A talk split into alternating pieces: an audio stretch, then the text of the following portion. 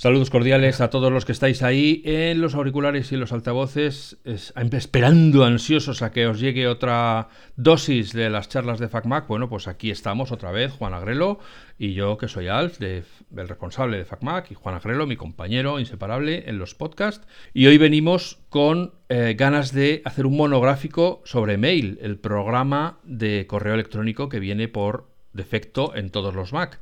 Voy a saludar a Juan y empezamos a hablar. Hola Juan, buenos días, buenas tardes, buenas noches. ¿Qué tal estás? Hola, buenos días, buenas tardes, buenas noches. Encantado otra vez de estar con vosotros. Y yo creo que hoy es un capítulo de irnos a los básicos, ¿no? A, a, lo que tenemos eh, delante todos los días y que mucha gente, pues a veces no conoce, pese a tenerlo delante todos los días, o no se conoce los truquillos que le pueden hacer su día a día más cómodo. Y bueno, vamos a aprovechar todo eso. Y no solo en el, y no solo en el Mac. Eh, mucho de esto se puede utilizar directamente en el iPad y en el iPhone. O sea que puede ser muy provechoso. Sí, porque yo creo que esto al final es como el andar. Eh, como empezar a usarlo requiere poca poca ciencia y, y, ya está bien configurado para que tú recibes, envías, no sé qué, pues, pues lo usas siempre tal cual lo aprendiste y, nunca le das una segunda pensada.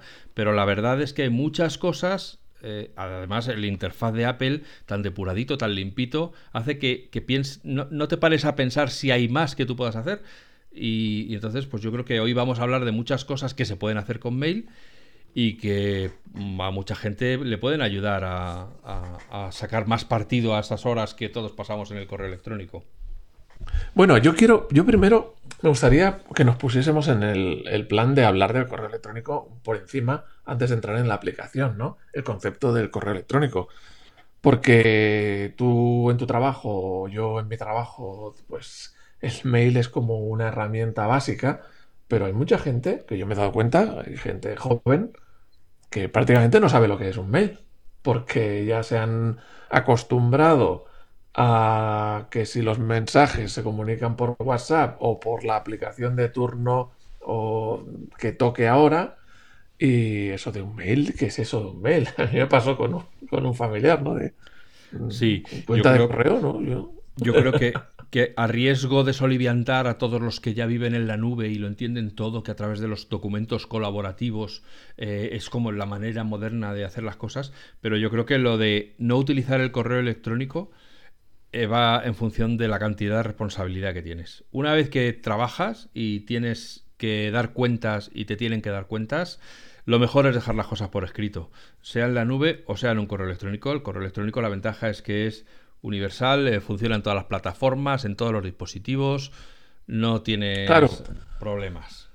Claro, eso es un tema, porque ahora que si no, en, en, muchas empresas, que si el Slack, que si el Teams, que si tal, pero al final eso es propietario de una empresa en concreto y estás casado o estás comprometido con esa empresa a lo que te deja, a lo que no te deja hacer y no te puedes salir de ahí, que también es una especie de una trampa, ¿no? Sin embargo, el correo electrónico es universal, lo puedes utilizar en cualquier, o sea, cualquier programador puede hacer un programa para usar el correo, no importa el, el sistema operativo que uses, no importa eh, la marca de dispositivo que uses. Cualquiera puede enviar y puede recibir un correo. Es como un SMS, ¿no? Claro. Por ejemplo, los mensajes. En WhatsApp estás atado a WhatsApp, el Telegram estás atado a Telegram, el mensaje tal. Sin embargo, un SMS es universal, ¿no? Porque tú lo envías desde cualquier dispositivo y llega a cualquier dispositivo. Y un correo electrónico, que es el más antiguo de todo esto que estamos hablando, también es universal. Lo envías desde cualquier dispositivo y llega a cualquier dispositivo barato, caro, pagues, no pagues, cada uno ahí ya. Eh, vamos, que digamos que es lo más estándar posible. Pero yo te voy a decir más, y eso aquí nuevamente me voy a remitir para como excusa patética a mi ancianidad. Es que yo, si me mandan algo por un canal que no sea el correo electrónico, es que me vuelvo loco para luego recordar por dónde me lo mandaron. es que me pongo a mirar el WhatsApp, el Telegram, el, Slack, el... Joder, y no lo encuentro. Y, es que sé que lo la verdad... no sé qué. Pero si tú tienes una disciplina más o menos estructurada de cómo manejas la información que te llega por correo electrónico, pues, pues es muy fácil encontrar las cosas que te envían, ¿no? Yo, en el correo, yo he sido, o sea, por mi trabajo, eh, estoy inundado de correos electrónicos, inundado. Yo he sido de los primeros en despoticar de correo electrónico. Y acoger muy bien y con los brazos abiertos a Teams como, como herramienta para reducir el correo electrónico. Pero cuando con el tiempo, de tanto de ir usando y ir usando, te das dando cuenta que el problema no es el correo electrónico, el problema es la herramienta que utilizas para el correo electrónico y cómo se usa el correo electrónico, porque mucha gente está enviando correos todo el día pero no tiene ni puta idea de usar el correo electrónico. Perdón, no sé si ah, tienes luego que, poner un no, aquí. No lo decimos por ti, querido oyente. Tú sabes mucho y lo haces muy bien. Juan no se está metiendo contigo, es siempre otra persona. No. no te des por aludido y apagues el podcast ahora mismo porque no iba por ti. No, pero que es verdad que hay mucha gente que no tiene la menor idea de usar el correo electrónico. Bueno, pues y, por mucho que sepa, por mucho que envíe y reciba correos constantemente. Y eso es causa también de luego la dificultad para, utilizarlo. Em, ejemplos que luego veremos soluciones, las cadenas de correos cuando se convierte en un chat, que va, que hay un grupo que uno responde, que el otro responde, que el otro responde, y, y cada uno siempre arrastra todos los correos del anterior. Pues no hace falta arrastrar todos los correos de, los anteriores y tal. También te digo que ha cambiado mi forma de parecer, pues eso, el ver que en, en el Teams, por ejemplo, que era mi caso, que al final en muchas cosas estás mucho más, mucho más atado, eres mucho más libre en, el, en el correo electrónico. Cuando tienes que trabajar con proveedores que no son de tu empresa, ya es un infierno en el Teams. Em, y, con el, y con el correo electrónico no tienes esos problemas. Y luego también otro, otro punto desde hace un año y algo con este, el tema de la pandemia que estoy en casa, dejé de utilizar Outlook y empecé a utilizar Mail. Y entonces ya ahora veo el correo de otra manera. Llegaremos al punto en lo que hablaremos de esto, ¿no? Pero jamás, jamás encontraba ningún correo de nada y ahora lo encuentro todo con muchísima facilidad. Entonces, es que depende de la herramienta que uses, también hace que, que un sistema parezca más bueno o parezca más malo. Sí, de todas formas, yo quiero decirle, porque yo sé que todos los que escuchan nuestros podcasts es gente que está más o menos avanzada en el mundo tecnológico, pero es posible que ellos se hayan encontrado a su vez eh, dando consejos sobre gente que no se da cuenta de que cuando se... Eh, la analogía del buzón es literal, es decir, es un buzón, es un espacio reducido que tiene una capacidad concreta que se fija por el webmaster o por la empresa en la que has contratado el, si es telefónica o si es eh, .mac o, iCloud tienen una capacidad de buzón. Si tú vas metiendo cartas dentro del buzón y nunca sacas ninguna, va a llegar un momento en que tengas el buzón lleno. Por eso, a la derecha de tu correo de mail, abajo tienes un apartado que pone en mi Mac. Y tú ahí puedes crear carpetas y puedes ir sacando correos que te interesen, que pueden ser, por ejemplo, réplicas de mi cuenta de trabajo. No hace falta que te, que te líes haciendo miles de carpetas. Mi cuenta de trabajo. Y cada cierto tiempo, de lo más antiguo hasta hace un año o hasta hace seis meses, si los quieres conservar todos, que los hay, que los hay con un síndrome de Diógenes con los correos electrónicos, los arrastras de ahí a tu Mac. Ya no están en el servidor, has, has vaciado espacio en el buzón, vuelven a caber más cartas. Y tú tienes tu copia en tu Mac por si cuando hagas una búsqueda lo siga, para que lo sigas encontrando. Pero que es importante que, la gente tenga una estrategia con el correo electrónico para que no se interrumpa el servicio. Ahí es verdad que antiguamente teníamos esos buzones de correo, yo me acuerdo, yo que sé, Hotmail cuando empezábamos, Terra cosas de esas, que tenías un tamaño de buzón muy pequeñito, 2 megas, 5 megas, vamos, que te lo llenaban fácilmente, ¿no? Entonces era muy importante lo de llevarte los correos a tu, eh, a tu ordenador. A día de hoy los buzones ya son bastante más grandes, pero aún así no son infinitos, evidentemente. Llega un momento en que se llenan. A mí, yo soy más de otra. Yo, yo no soy de guardármelos en mi ordenador. ¿eh? Yo soy más de borrar. que estén, en, el buzón pero de hacer limpieza. De verdad necesitamos toda la basura que nos llega al buzón. O sea, nos llegan muchísimos correos y el, mucho, o sea, el 90% se pueden borrar perfectamente y no pasa nada.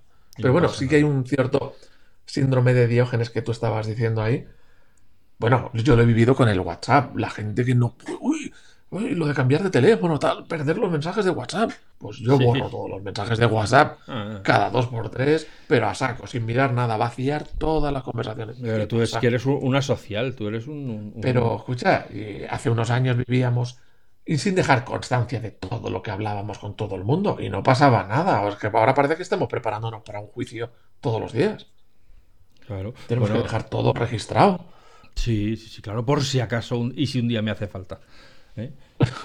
Ay, ay, Dios mío. No, pero yo, yo le, quiero recordar a la gente que no hay nada más triste que llegue alguien y te diga, oye, te envía un correo electrónico. Uy, pues no me ha llegado.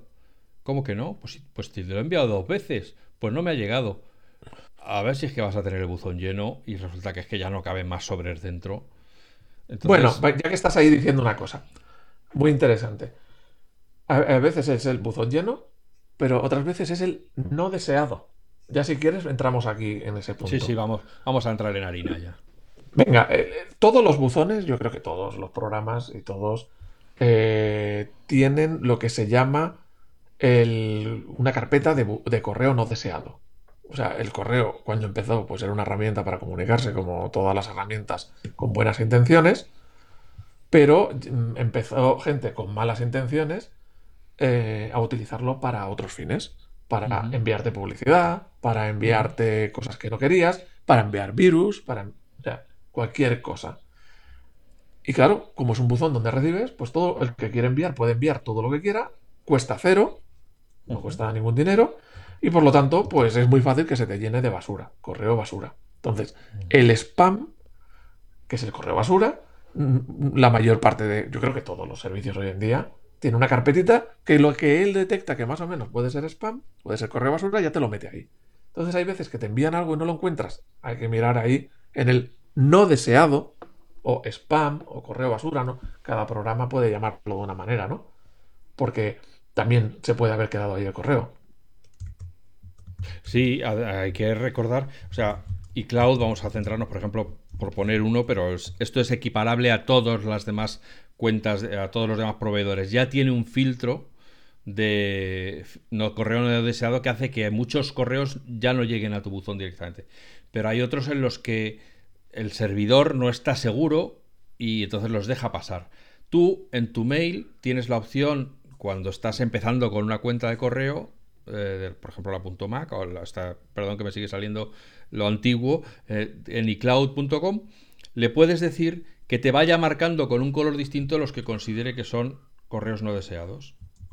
Y una vez que ya veas que todos los que te marca con un color distinto eh, es, correcto, te está, te está, detectando ya todo lo que no quieres recibir, porque tú le puedes decir, este también es correo no deseado, y, y tienes un botoncito para marcarlo.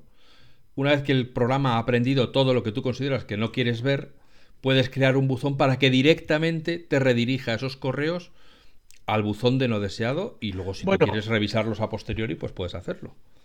Es más, yo juraría, juraría que ahora no lo dice, pero en las versiones anteriores de, la aplicación de mail te, te, avisaba cuando ponías, cuando marcabas un correo como basura, arriba hay una, una marquita, hay un botoncito que tiene como una cajita con una X. Y dice trasladar los buzones a, trasladar los mensajes seleccionados al buzón no deseado. O, pondrá algo parecido. Entonces, digamos, tú le decías que era no deseado. Y entonces él, por inteligencia artificial, iba aprendiendo de todos los que le decías que eran no deseados. Y llegaba un momento en que ya no, ya no te aparecían, porque él había aprendido que todos los que siguen ciertos patrones son no deseados y los iba metiendo en la, en la carpeta de no deseado. Entonces, digamos, que, va aprendiendo de lo que tú le dices. Y si tú lo vas, oye, se me ha colado esto, para mí es no deseado, se lo dices y él va aprendiendo y va mejorando ese filtro. También te digo una cosa, ¿eh? es lo, Cuando yo, yo ahora utilizo iCloud.com, em, no tengo prácticamente nada de correo basura. Nada. O sea, entro eh, tengo cuatro mensajes y dos de ellos son de una empresa a la que yo le he pedido, bueno, uno de estos, un comparador de estos, ¿no? Que recientemente lo he usado y por lo tanto me lo manda, tal. Pero cuando yo estaba en Gmail, es que las cantidades de correo basura eran increíbles, eran monstruosas. Dejo ahí de cómo ha llegado mi mail a todos esos anunciantes de basura, no lo sé. Pero llevo un montón de años en el cloud y no me llega ningún correo basura. no sé si alguien ve mi dirección. También, eh, no sé, ¿quién podría estar comerciando con nuestras direcciones? Mm, no sé. Eh, no, digo que lo haga, ¿eh? No, viene nadie. no viene Es curioso, que es curioso que eh, en uno lo tenga infestado y en el otro no tengo ninguno, prácticamente ninguno. Pues, o sea que, que, es muy curioso. Y bueno, hay otra cosa también que quería comentar. Espera, ¿pero sigues con el no deseado? Sí, con el, con el correo basura. Vale. O sea, por un lado tenemos que le digo al, programa, considera que este correo es basura. Él va aprendiendo y ya me lo mete en una carpeta y ya no me lo enseña. Digamos que esta sería la técnica del avestruz. Es no me lo enseñes. Hay otra que es eh, que no te los envíen. Por ley, todas eh, las empresas que te envían publicidad, que yo creo que es lo que le pasa a la mayor parte de la gente, tiene el correo infestado de publicidad de empresas legales. Me refiero que si del Mediamar, que si del no sé qué, que si del no sé cuánto. Bueno, ahora no me sale porque yo tengo muy poquitas, pero tengo familiares que, vamos, entras en el correo y da miedo de, todo de todos los correos que son de todo publicidad. Entonces, todas las empresas legales tienen que tener, que normalmente lo tienen abajo, escondido, escondido, escondido, una letra pequeña donde dice, date de baja del servicio o pedir la baja del servicio para que no te envíen más correos de publicidad. Están obligados por ley. Entonces, si el correo basura que te envían es de una empresa serial, una empresa legal, todos tienen que tener ese botoncito. Entonces tú vas ahí, le das al botoncito, a veces te mandan una web para que lo confirmes o algo, y lo que estás consiguiendo con eso es más limpio que lo anterior, es que el origen ya no te envíe correos. Si lo que te están enviando es uno de estos de timo, de las cartas nigerianas del príncipe ese que te ha dejado en herencia, Ahí ya, evidentemente, no esperes que haya un botoncito para darte de baja y tal. Es basura pura y dura. Ahí ya tienes que ir por el En el podcast de, con, con Decar hablamos de que eh, irte dando de baja de según qué listas, lo que hace es que tu cuenta de correo pase a otra lista de decir, esta es válida. Aquí de verdad hay una persona que está viendo este correo, ¿no? Entonces, bueno. Yo, yo con las empresas mmm, o sea, las empresas conocidas, reconocidas, o sea, empresas legales y tal, yo sí le, pido que me den de baja. Si es una cosa rara, ya no, evidentemente, ya eh, al spam. Entonces, por, acabar con el correo no deseado, ya sabes que, eh, mm, ya hemos dicho, puedes hacer que el propio mail te mande los correos a la carpeta, que tú le puedes decir, este correo es no deseado, mándamelo a la carpeta, pero al revés también ocurre. Eh, tú puedes revisar tu carpeta de correo no deseado y marcar uno como decir, este sí que lo quería ver. Aprende que esto sí que los quiero ver. Entonces, para. y luego lo que ocurre es en determinadas situaciones. El, filtro de correo no deseado, el algoritmo, se puede volver loco y de repente eh, o deja de marcarte las cosas o, o, te marca demasiadas. Entonces es el momento de resetearlo y empezar otra vez a enseñarle. Para eso tienes que ir a las preferencias de mail, hacer clic en el botoncito de correo no deseado, y empezar como, pues como hemos dicho, marcar como correo no deseado, pero dejarlo en el buzón de entrada. Luego tienes otra opción que es trasladar al, buzón no deseado, que sería la segunda fase una vez que ya ha aprendido. Y luego además puedes hacer otras acciones eh, personalizadas que ya te tienes que ir avanzado, pero que ese no es el momento ahora de hablarlo. Pero bueno, que sepas que todo esto del correo no deseado se gestiona desde las preferencias del mail. Y que también está disponible en tu iPhone y en tu iPad, no solamente es una característica del Mac, ¿vale? Pasamos al siguiente punto, ¿te parece? Siguiente punto. Vamos a hablar, por ejemplo, de las eh, de los buzones inteligentes. Eh, esto está relacionado con la parte de buscar, que también la vamos a tratar. Pero, ¿qué es un buzón inteligente? O sea, normalmente tú haces un buzón, que es como una carpetita que tienes a la izquierda, pues tienes, tienes unos buzones predefinidos, la bandeja de entrada o entrada, borradores, que es cuando tienes un correo a medio escribir y no lo has enviado, eh, enviado, que es cuando ya has enviado un mensaje, papelera, que es donde dejas lo que acabas de borrar. Acordaos que cuando borráis algo, sigue estando en la papelera. Aquí, hay una cosa muy interesante que eh, el Mac te permite que la papelera se vacíe sola al cabo de cierto tiempo. Eso es muy importante. Y luego pues tenemos el archivado. Bueno, pues son unas carpetas predefinidas. Unos buzones predefinidos. Pero tú puedes crearte tus propios buzones. Por ejemplo, si estás trabajando, pues para el tema de... Para este proyecto, para este otro proyecto, para... Mm, temas de recursos humanos. pues cada cosa lo pones en una carpetita de manera que tú vas llevando los, los archivos ahí, hay los mails ahí, y a futuro te puede ser más fácil encontrarlos porque los tienes todos juntos. Bueno, el caso es que el buzón inteligente es, se comporta como un buzón, es decir, entras ahí y tienes unos cuantos correos, pero no están realmente en ese buzón, sino que lo que hace es mirar una serie de reglas, ver todos los correos que tú tienes que cumplen esas reglas y te los enseña ahí. O sea, no es real. El buzón inteligente no es un buzón real. Es un filtro automático. Entonces, sí, es una, regla, sí. Sí, es una forma. Oye, si normalmente necesito buscar todos los correos que envía FacMac que tienen en el asunto la palabra podcast. Mm, novedad o podcast, venga, podcast, pues yo me puedo, me voy a crear un archivo, ahí me creo eh, un buzón inteligente, ¿vale? Eh, creo una regla, o sea, que le digo que sean procedentes de este remitente y le digo que tengan en el asunto esta palabra. Y entonces yo simplemente pulsando sobre ese buzón, él va a buscar en todos los sitios, todos los correos que tengan ese remitente y esa palabra. Hombre, eso se puede ir eh, complicando todo lo que queramos, ¿eh? Digamos que es, yo creo que es una cosa que se utiliza muy poco, pero es muy, muy potente.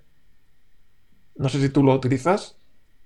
Yo tengo unas reglas, sí, sí, tengo unas reglas y eh, bueno, pues para determinadas cosas que me interesa que estén controladas siempre, ¿no? Y otra regla, aunque sea distinta, es la de tener contactos VIP. Es decir, crear una regla para que cuando alguien, por ejemplo, cuando Juan me envía un correo, ni de coña lo hago, pero bueno, para, para la metáfora nos vale. Cuando Juan me envía un correo, yo tengo creado un, buzón de persona VIP para que automáticamente sus mensajes no los mueve de la mesa de la bandeja de entrada, sino que me crea una, un, un alias, por así decirlo, para que yo pueda ver que ha escrito algo, ¿no? Eso si tienes a tu jefe o estás en un proyecto, etcétera, y no y quieres estar seguro de que no se te escapa ningún mensaje, pues abres un mensaje de la persona que quieras convertir en VIP, haces clic al lado de su nombre, de su, en el campo D donde está él, donde está esa persona, haces clic ahí y una de las opciones que te da es crear un buzón VIP eh, que eh, automáticamente aparecerá casualmente en la barra izquierda dentro de la, eh, la parte llamada contactos VIP. Vale, lo estoy viendo, por ejemplo, me pongo encima de tu nombre añadir y entonces a la me aparece la opción añadir, a la, lista, VIP. No te equivoques si casualmente. No, te equivoques si le des casualmente al que está debajo que se llama bloquear contacto. Bueno, oye, eh, uno se puede equivocar un poquito, el dedo arriba, el dedo abajo. Sí, por eso, que una mala tarde em, la tiene cualquiera. Pero no solo eso. El añadir a la lista VIP te permite otra cosa. Por ejemplo, si tú estás. tienes correos hasta por las orejas, que si trabajas y usas el correo el trabajo eh, puede ser muy habitual. Tú puedes decir, no me envíes una notificación, sobre todo al móvil. No me envíes una notificación cada vez que eh, me llegue un correo, porque acabo hasta las orejas. Pero sí, mándame una notificación cuando sea un correo de mi jefe. Si tú metes a tu jefe en la lista VIP, tú puedes decir que te mande notificaciones solo de los VIP. Entonces, yo, por ejemplo, en mi configuración del correo del trabajo, bueno, esto va por nombre del repitente, da igual que sean del trabajo que no sean del trabajo, ¿vale? Yo tengo a tal y a tal y a tal y a tal persona, son VIP. Entonces, cuando recibo un mail que no sea de estas personas, ni me avisa. Bueno, se ve el contador de, mails que han llegado va creciendo, pero no me envía ninguna notificación. Cambio, si llega uno de los que están en la lista VIP, sí me sale la notificación en el teléfono. Pues es una forma muy práctica de atender las cosas realmente importantes o de personas importantes, pues el VIP. Exactamente.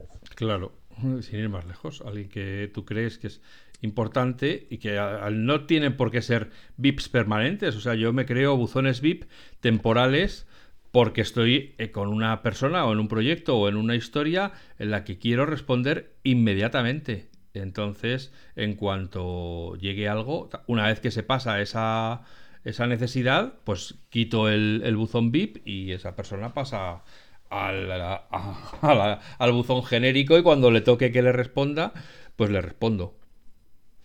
Y bueno, ya que estabas estaba junto en el menú, igual que puedes añadir a la lista VIP, puedes bloquear ese contacto. Es decir, te pones encima del, remitente que te ha enviado el correo, desplegas la lista, pone debajo de añadir a la lista VIP, tiene bloquear contacto, pues puedes bloquearlo, pues si es alguien muy pesado, pues es una, es una otra posibilidad. Igual que mandarlo a la, a la carpeta spam. Sí, además, yo de esto sí que estoy hablando de memoria porque no es una cosa que haya repasado, no he hecho los deberes al 100%, no, no, he estudiado para el 10, sino que me bastaba con aprobar, pero creo recordar que el remitente no recibe ningún tipo de notificación, simplemente su correo él lo envía, pero nunca te llega. Sí, pensad una cosa, esto es importante. Los correos electrónicos, tú no tienes por qué saber cuándo le llega, o sea, el la persona que recibe el correo electrónico lo abre y no tiene por qué, tú no tienes por qué enterarte que eh, en el Outlook, por ejemplo, hay una opción de eh, que te confirme cuando la otra persona ha abierto el correo. Eso no es una cosa estándar del correo electrónico, me refiero que te la puedes saltar como quieras. Por lo tanto, Apple ni siquiera la tiene, esa, opción, porque no es, no es nada de fiar, ¿no? Entonces, eh, tú puedes mandar un correo y no enterarte de cuando el otro lo ha abierto y al revés. Y además ahora con las medidas de privacidad de Apple, del Mail Relay o Private Mail, aunque tengan, em, el que te envía un correo tenga medidas para intentar saber cuándo lo has abierto, que suelen ser lo que le llaman el pixel, ¿cómo era? Algo, algo así, de, tú sabes más de esto. El pixel, invisible ese que, que incluyen. Sí, o algo así. Vamos, al final que es una imagen que te llama a un servidor y por lo tanto saben que has abierto el correo porque estás cargando esa imagen, eh, a qué hora lo has abierto, eh, con qué herramienta lo has abierto. Pues con esta, esta nueva seguridad de Apple, del, eh, mail privado, eso ya tampoco sirve para nada, porque lo que hace es coger el mail en el instante inicial y crees que lo ha abierto, pero a lo mejor el receptor ni se ha enterado, ni lo ha abierto, ni ha hecho nada. Porque digamos, lo que hace Apple es que coge el mail, nada más lo has enviado, precarga todo lo que se tiene que mostrar en el interior y te lo deja a ti. Pues tú a lo mejor lo abres eh, tres semanas después o ni siquiera lo abres y el, el que te lo envió pues no se entera de nada, evidentemente. O sea que eso de saber cuándo te han abierto un mail no tiene ninguna fiabilidad. Ya que hemos hablado de cómo organizar un poco las carpetas para favorecer eh, que nos enteremos cuando eh, está, cuando nos llega un correo importante, etcétera. Me gustaría comentaros también un truco que he descubierto hace poco, que estaba ya publicado en FacMac y que he aprovechado para releerlo y que me parece que es la superutilidad de las utilidades, que es darle color a las cabeceras, de manera que en, vez de ser eh, un listado de, de correos, si tienes ordenados por no leídos, pues todos en negrita hasta que llegas a los que has leído, que se quedan en normal. O si no lo tienes ordenado por, por leídos, por no leídos, pues un alternado entre negritas y normales eh, que te vuelves loco. Eh, sobre todo si quieres mirar un correo de hace una semana, ¿no? Pues eso quiere decir que tienes que a lo mejor que recorrer 100, 200, 300, 400 correos, ¿no? Entonces resulta... cuenta, cuenta eso, que, es que eso no sabía yo nada de eso. Entonces, si tú vas a en el menú superior de mail a formato y le das a mostrar colores, te sale el famoso picker, la rueda de los colores para que tú selecciones un color y lo vuelques. Yo me voy siempre a los lapicitos de la derecha. Cada uno con lo que, que, es más, que es más cómodo. Entonces, si tú le das eh, doble clic a cualquier color teniendo un correo seleccionado, cuando lo deselecciones, es decir, cuando te muevas a otro correo, ese correo que le has marcado, con, yo en mi caso lo he hecho con un color rojo, pues esa cabecera va a estar marcada roja en todo el listado de correos, con lo cual va a ser... O sea, pero estás marcando un correo solo. Es que no, o sea, no te colorea el correo en sí, colorea la cabecera, que tú estás viendo en la lista de mensajes. Sí, sí, sí. O sea, luego el correo una vez que lo abres está normal como tú lo tengas, en modo claro, en modo oscuro, eso ya está. Es simplemente en el listado de mensajes poder dar eh, un código de colores como si fueran las etiquetas del Finder, pero a lo bestia. O sea, en vez, chulo. De esa manera, pues ¿eh? un, proyecto lo puedes tener marcado por verde, otro lo puedes tener por rojo, otro por amarillo, otro por, por malva, porque claro, tienes los millones de colores, ya puedes hacer lo que quieras. Claro, simplemente esto lo tengo que ver un poquito más tarde porque es un tema que no puedo resolver ahora y lo tengo que ver un poco más tarde. Sí, te puedes Tú con rojo para lo urgente, lo, lo ámbar para mm, no es urgente pero tampoco lo dejes y lo verde para cuando me quede libre. Pues ya está. Oye, pues... Ese es, yo creo ¿eh? que, es, un truco que yo creo que a mucha gente le va a gustar porque no es mío. Lo publicó en su día Juan de Dios Santander Vela, a quien podéis escuchar también en un podcast aquí hablando de astronomía y del nuevo eh, telescopio que están construyendo ahí en el desierto de Chile. O sea que, por favor, si queréis oír una charla interesante y diferente, escuchar el podcast con Juan de Dios Santander Vela, que como es colaborador y amigo desde hace décadas, pues en su día publicó este super truco hace ya muchísimos años y yo lo he recuperado y me ha parecido, vamos, estoy encantado de haberlo encontrado. Que lo he buscado, o sea, cuando hice la búsqueda para ver de qué hablábamos hoy, de cosas de mail, pues lo encontré y me pareció, pues eso, que por eso FacMac es lo que es, porque a estas alturas hemos publicado de todo. Pues eh, muy parecido a este truco está lo de los indicadores, las banderitas. Tocas con el botón derecho o comando clic sobre un correo y te aparece abajo indicador y hay varias eh, banderitas de colores. También puedes marcar los correos con esas banderitas de colores para luego, pues por ejemplo, puedes filtrar todos los que tienen la banderita naranja o todos. Digamos, es ponerle una marca, pues lo mismo que acabamos de hablar. claro, la, diferencia está en que las banderitas, si son buscables, y esto, pues no tienes manera de. No puedes decirle, enséñame todas las cabeceras rojas. No. Eso ya simplemente es para que tú te lo marques y lo tengas en la cabeza. Pero. Muy bien. Pero es una manera importante de, crearte tu. De organizarte. Sí, sí, sí, de tener pistas visuales sobre cosas que a lo mejor en la, el frenesí semanal, pues las ves de pasada y dices, así, ah, sí, esto tal. Bueno, pues rápidamente le pongo un colorcito y ya eso destaca permanentemente sobre el resto de los, también hay que decir. También hay que decir que lo ideal es que la bandeja de entrada esté a cero. Es decir, que todos los correos acaben yendo a algún sitio eh, archivado para que, es decir, que en la bandeja de entrada solo esté aquello que tienes que tratar. Mucha gente no, mucha gente eh, lo trata y lo deja ahí en la bandeja de entrada. Entonces es muy difícil saber qué es lo que has hecho y qué es lo que está pendiente. Lo ideal sería llevárselo, aunque sea a una carpeta que se llama archivado. Si no quieres tener un montón de carpetas porque no te aclaras, a la carpeta archivado. Por lo menos ya lo has quitado de ahí y mentalmente la bandeja de entrada está limpia. El trabajo está acabado. Es un descanso mental, digamos. Sí, sí, sí. Yo en, FacMac, eh, durante, bueno, siempre que lo veo, eh, publico los trucos de productividad y uno de ellos era eso, la política del buzón a cero porque es verdad que ver tanto correo pendiente de leer eh, crea una sensación de agobio, de estrés, de que te estás quedando eh, retrasado, de que deberías hacer más cosas, y la realidad es que un correo que no hayas respondido en dos semanas no lo vas a responder nunca, no te engañes. Márcalo como, leído y déjalo correr. Ya está. Pero es, ojo, es que muchas veces no lo vas a tener que responder, porque son cosas que no hay que responder bueno, quítatelo del medio. Sí, por eso. Bueno, ya si, encima no, lo tienes porque no tienes que responder y lo tienes todavía en, la, en, la, en el buzón de entrada como no leído, pues, pues, pues peor para ti, ¿no? O sea, es que te gusta sufrir. Claro, es que te, gusta sufrir. Te hace. Es que el ver el icono de, del mail con el globito rojo indicando no sé cuántos correos es que hace que pierda totalmente la efectividad ese indicador. Porque ese indicador es, ojo, tienes dos mensajes o tres mensajes, pues para que lo veas. Entonces, si, constantemente tienes un número ahí, algo estás haciendo mal.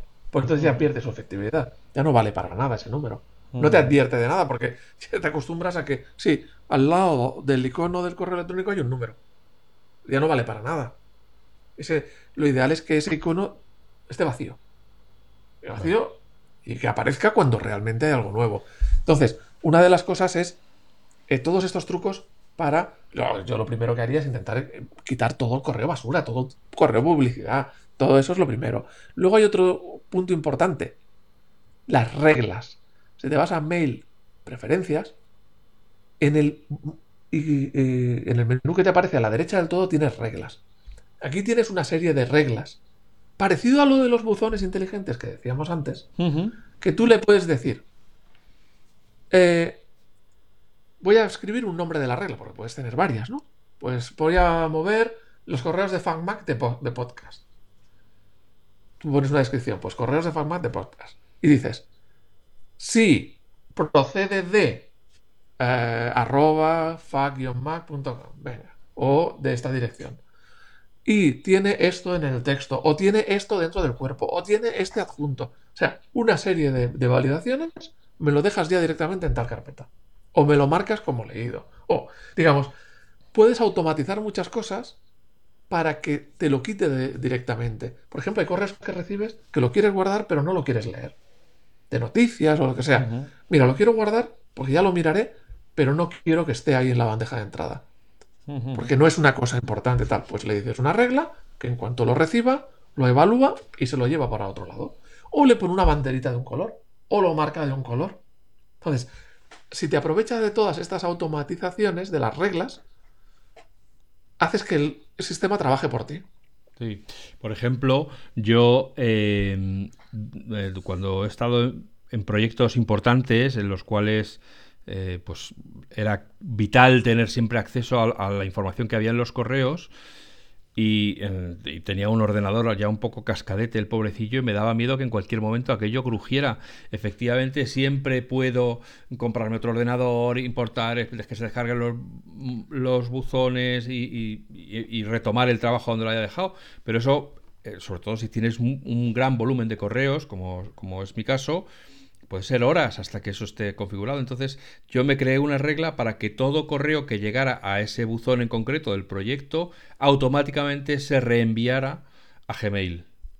Porque si yo por lo que fuera perdía el acceso a mi correo electrónico, sabía que en cualquier navegador podía entrar en mi cuenta de Gmail, que no he usado nunca, jamás, para nada, porque no hay cosa más fea que Gmail, pero fea, o sea, decir, vamos a poner a todos los que no tienen gusto a diseñar un, programa de, correo en la nube. Venga, todos a trabajar. Uy, qué bien lo hacéis. Qué poco gusto tenéis, efectivamente. Bueno, pues como nunca me he acostumbrado, por muy potente que sea, a mí, lo siento, pero valoro mucho el estilo.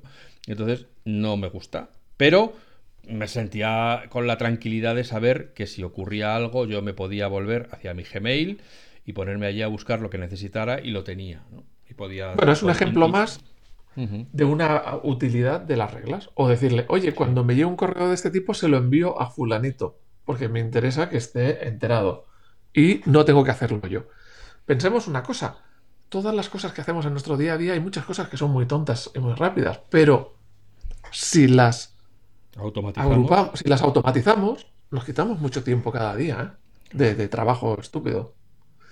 Sí, sí, sí. Eh, ya que estamos en esto, sí, ya, ya que estamos con la organización y la productividad, etcétera, vamos a hablar de organizar los correos por conversaciones, que es una cosa. Eso, eso, eso, que, eso es también ayuda mucho. que se inventó, no sé qué año se inventó, pero me parece la cosa más maravillosa del mundo. Es decir, antes tú tenías los correos por orden de fecha de llegada, por ejemplo. Entonces, si tú estabas hablando o sea, envías un correo, esperas una respuesta, vuelve, pues entonces se genera una conversación, ¿no? Se generan varios correos con el del mismo tema. Y encontrar a veces dónde estaba el anterior de un correo o el posterior, pues era un dolor de cabeza. Y ahora todo eso lo tenemos solucionado. ¿Cómo funciona esto? Bueno, pues es, muy fácil. Eh, es una opción en visualización que dice eh, organizar por conversación, eh, es decir, en el menú, en la barra de menú superior tienes mail, manzanita, mail, archivo, edición, visualización, y como a media columna tienes resaltar conversaciones, que lo que hace es todas las conversaciones que tienes organizadas te las pone en una bandita azul eh, suave. muy bien también. Para que veas que hay, hay una conversación. Que hay varios correos y que, es un. Que, aunque solo ves el último, pero ahí hay varios correos anidados y luego justo eh, debajo está el organizar por conversación. Que como soy un temerario, pues lo puedes desactivar y de repente, Dios mío, te da el miedo. Dios mío, la que he liado, ¿en, qué momento? Pero si le vuelves a marcar, organizar por conversación, afortunadamente, eh, Mail vuelve a reunir todo lo que tenías y, te las reúne todas. ¿no? A ver, yo para mí eso es uno de los puntos de productividad más importantes de todos. Porque es que si no, encontrar de dónde venía un tema, o a lo mejor estás respondiendo un correo que no estás respondiendo al último. Sobre todo cuando hay varias personas en, la conversación, ¿no? Claro. Alguien ha respondido, pero tú estás en un correo anterior.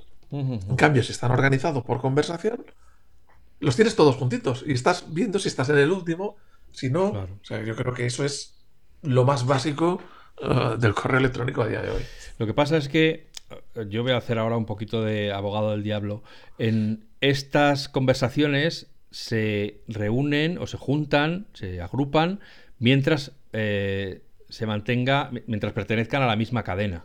Antiguamente, que ahora ya no existe, ya os lo digo para que no os hagáis ilusiones, habría, había una extensión de mail de un desarrollador independiente que se llamaba correos relacionados, que aparte de la anidación por, por el título, que aunque luego tú lo cambies, digamos que en las cabeceras profundas sigue teniendo el título original, o sea que lo sigue reconociendo.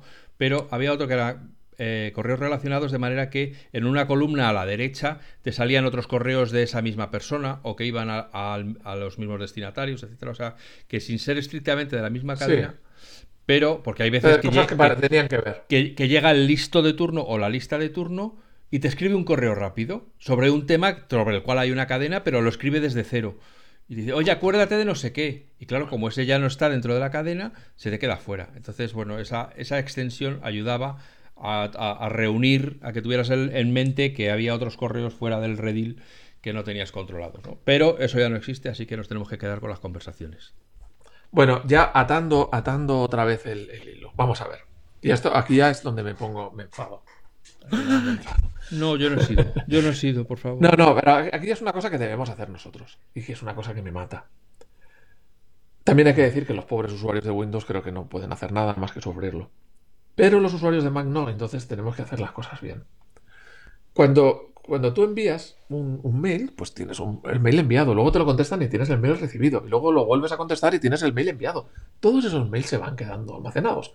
Pero es que además, si tú lo reenvías arrastrando todo el contenido del mail anterior, se van generando unas cadenas que tú envías, un, envías o recibes un mail que tiene dentro del propio cuerpo del mail pues tiene 15 o 20 mails anteriores, que es un infierno de, lo que vas arrastrando.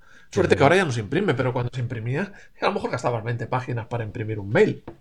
Eh, entonces, eso es una barbaridad para, para aclararse, que no pasa nada, que el correo anterior lo tienes. Está en otro correo. No hace falta que cada correo aglutine toda la información del anterior. Entonces, Mail tiene una cosa que es lo más maravilloso del mundo, que lo utilizo en el correo, en el trabajo mucho, que es contestar o responder sobre un asunto concreto que quieres tratar de todo el mail. Es decir, imagínate que te están diciendo en un mail tal cosa, tal cosa, y luego te preguntan, ¿qué hacemos con este tema? O ¿qué hacemos eh, cuando llevamos el gato al veterinario?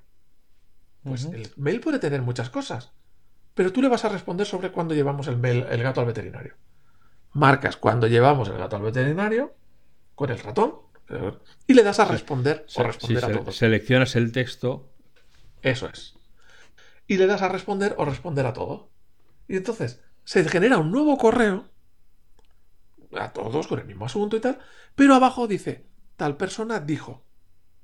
eh, y la frase que has seleccionado. Es decir, todo el mundo ve que tú estás respondiendo solo a esa pregunta y no arrastras unas cadenas de correo larguísimas, porque lo que estaba en esos otros correos no se ha perdido.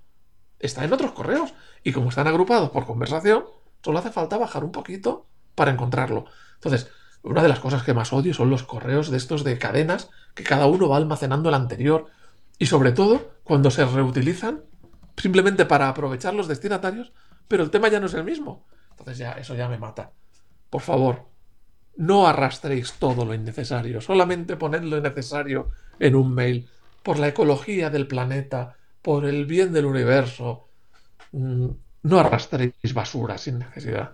Vale. Si encontráis que eso no, no sale, seleccionáis un texto y al responder vuelve a poneros todos los correos, eh, todo el texto que había en el correo, tenéis que ir a las preferencias de mail, hacer clic sobre el botón de redacción, que eh, también está ahí a, mitad de ventana en, sentido horizontal, y en la parte de abajo, donde pone respuestas, al final del todo pone, al citar el texto en respuestas o mensajes reenviados, tienes dos opciones, incluir todo el texto del mensaje original y segunda, que es la que debéis marcar, incluir la selección si la hay y si no, incluir todo el texto.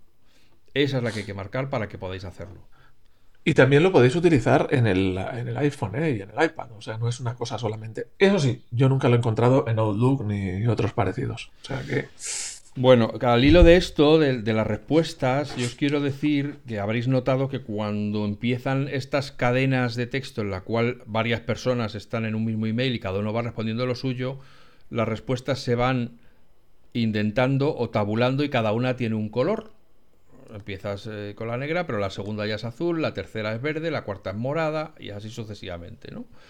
Eh, si tú quieres responder a una cosa mm, que está en otro color y que, ya tiene varias rayitas, porque para decirte que es como la tercera o la cuarta respuesta que llega sobre ese tema, es el cuarto correo que recibes sobre ese tema, en el apartado, en el menú de, en la barra de menús, perdón, de mail, al final, en la antepenúltima se llama formato.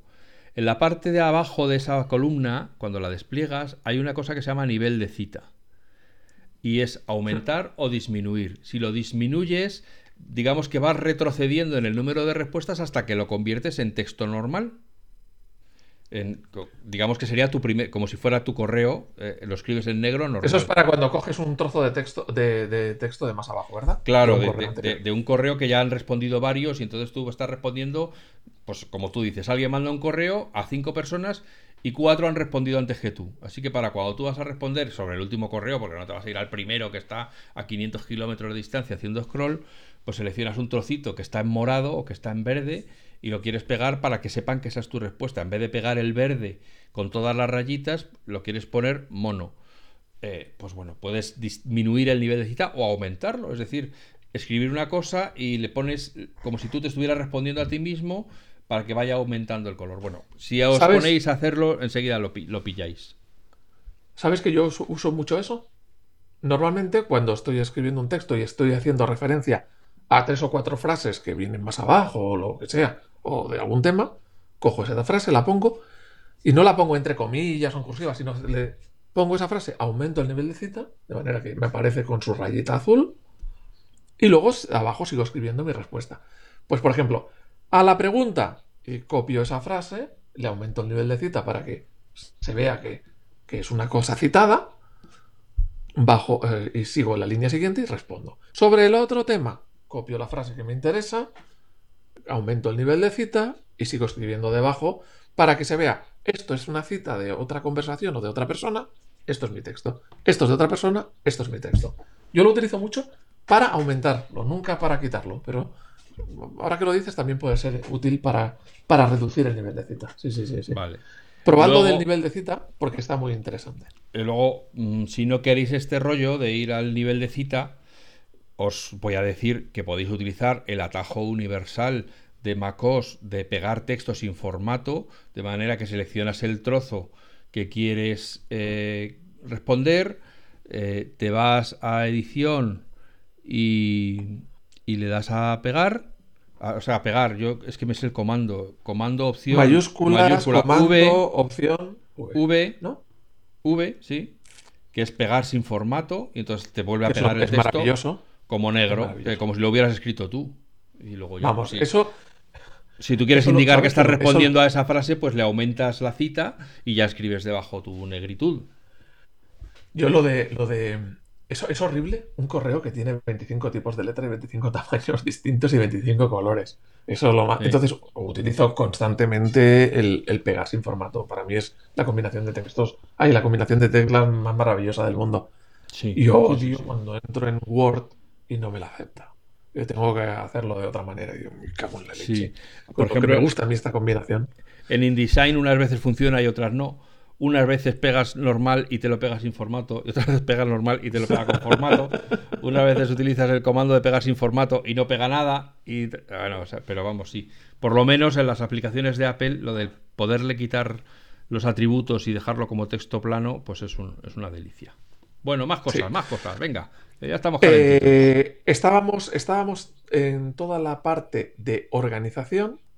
Sí. Eh, estábamos también en la parte de redacción, de cómo redactar para que sea más limpio, poner menos texto, citar, no arrastrar las conversaciones de, Sí. de- de todo- de todos los anteriores porque no aporta nada, porque ya te va a juntar el propio mail las conversa- las- los correos, vamos, que no, Sí. no hace falta mm, dejarlo todo ahí siempre arrastrando, ¿no? Em, también puedes eh, tener formatos de texto, cursiva, eh, negrita, eh, colores, mm, tamaños, pero no abuses, porque es horrible un correo que parezca una feria. Cuando estás escribiendo un correo electrónico, tienes una letra A arriba, mostrar barra de formato, que se llama. Y ahí puedes elegir el tipo de letra, puedes elegir el tamaño, puedes elegir el color, puedes marcar un trocito como si fuera con un rotulador amarillo, ¿no? Pues, pues lo mismo, pero con cualquier color que quieras, alinear a la izquierda, alinear a la derecha. Y hay una parte muy interesante que son los, las viñetas, o los bullets, que muchas veces le llaman, o las listas numeradas. Entonces, tú quieres poner eh, una lista de tres ele- de cosas que vamos a comprar hoy. Eh, patatas, huevos y pescado y no sé qué. Pues en lugar, en lugar de hacerlo a mano, puedes escribir una lista numerada o escribir una lista eh, con guiones. Con guiones, no, con bullets, con puntitos. Aquí truco de productividad. Mm, Yo en los correos en los que trato varios temas, me gusta cada tema ponerle un número. Un- el 1, el 2. Para que luego cuando me contesten me hagan referencia o hagamos referencia siempre al punto 1, al punto 2 o al punto 3. O... Que dejar claro de que mm, de todos los temas estamos hablando del 1, del 2, del 3 o del 4. Mm. Para- Es que si no, es muy fácil confundirse o que la otra persona te conteste refiriéndose a una cosa, pero tú lo entiendes que está refiriendo a otra. Tampoco es necesario. mez- El correo no vale dinero. Tampoco es necesario que pongamos un montón de temas en el mismo correo. Se pueden enviar correos distintos para temas distintos, que sería lo correcto. De todas formas, ya Ya. que, ya que tú estás diciendo cosas que te repatean, por favor, amigos, amigas, amigues. Si me, estáis, si me estáis respondiendo a un correo en el que yo os he preguntado algo, no quiero que empecéis. Hola, ¿qué tal estás? Espero que estés bien. El fin de semana fuimos a la montaña y lo pasamos fenomenal. Y tus Eso. hijos, y tu mujer, y tus primos. Oye, los Sí, míos eso. todos bien, gracias. Si es posible, a ver si quedamos un día, no sé qué. Y cuatro párrafos después me dice, por cierto, de lo que me has dicho, no. Joder, perdón. Jo, lo bate, Manuela. Ponme, oye, de lo que me preguntas, no. Y luego ya si quieres enrollarte, enróllate. Pero si puedes Hombre, responder un mail en tres líneas, respóndelo en tres líneas por sistema. Hola, gracias por tu correo. Al- con respecto a lo que me preguntas, la respuesta es esta. Muchas gracias. Hasta pronto. A ver si Claro, quedamos. y ya si- está. Eh, eh, no, no hace falta más. Bueno, yo no diría, yo, yo ahí diría que si te quieren saludar y tal y cual, pues mandas un Hola. correo saludando, Y hola, mandas un correo saludando y luego otro correo respondiendo, porque luego ese correo se va a archivar o se va a guardar o se va a tener que gestionar y toda la vida con los saludos y la, el fin de semana, el no sé qué, no tiene mucho sentido. También Pero hay es- una cosa ahí con lo que, lo que, lo que tú has dicho. Y yo lo he comprobado, ¿eh? Lo he comprobado con, en mi empresa y con jefes y tal. Como tú envíes un correo con un montón de rollo, tienes muchas posibilidades de que ese correo se quede ahí. Y como tengas prisa para que te lo contesten, hay muchas posibilidades de que tarden mucho en contestarlo. Pero si en es cambio, normal, si es que estamos trabajando, que no tenemos tiempo que perder. Que me ahorres los rollos. Luego, si quieres, nos tomamos un café. Pero ahora, respóndeme rápido, porque para eso te he escrito. Claro, tú envías el correo electrónico como si fuera un SMS.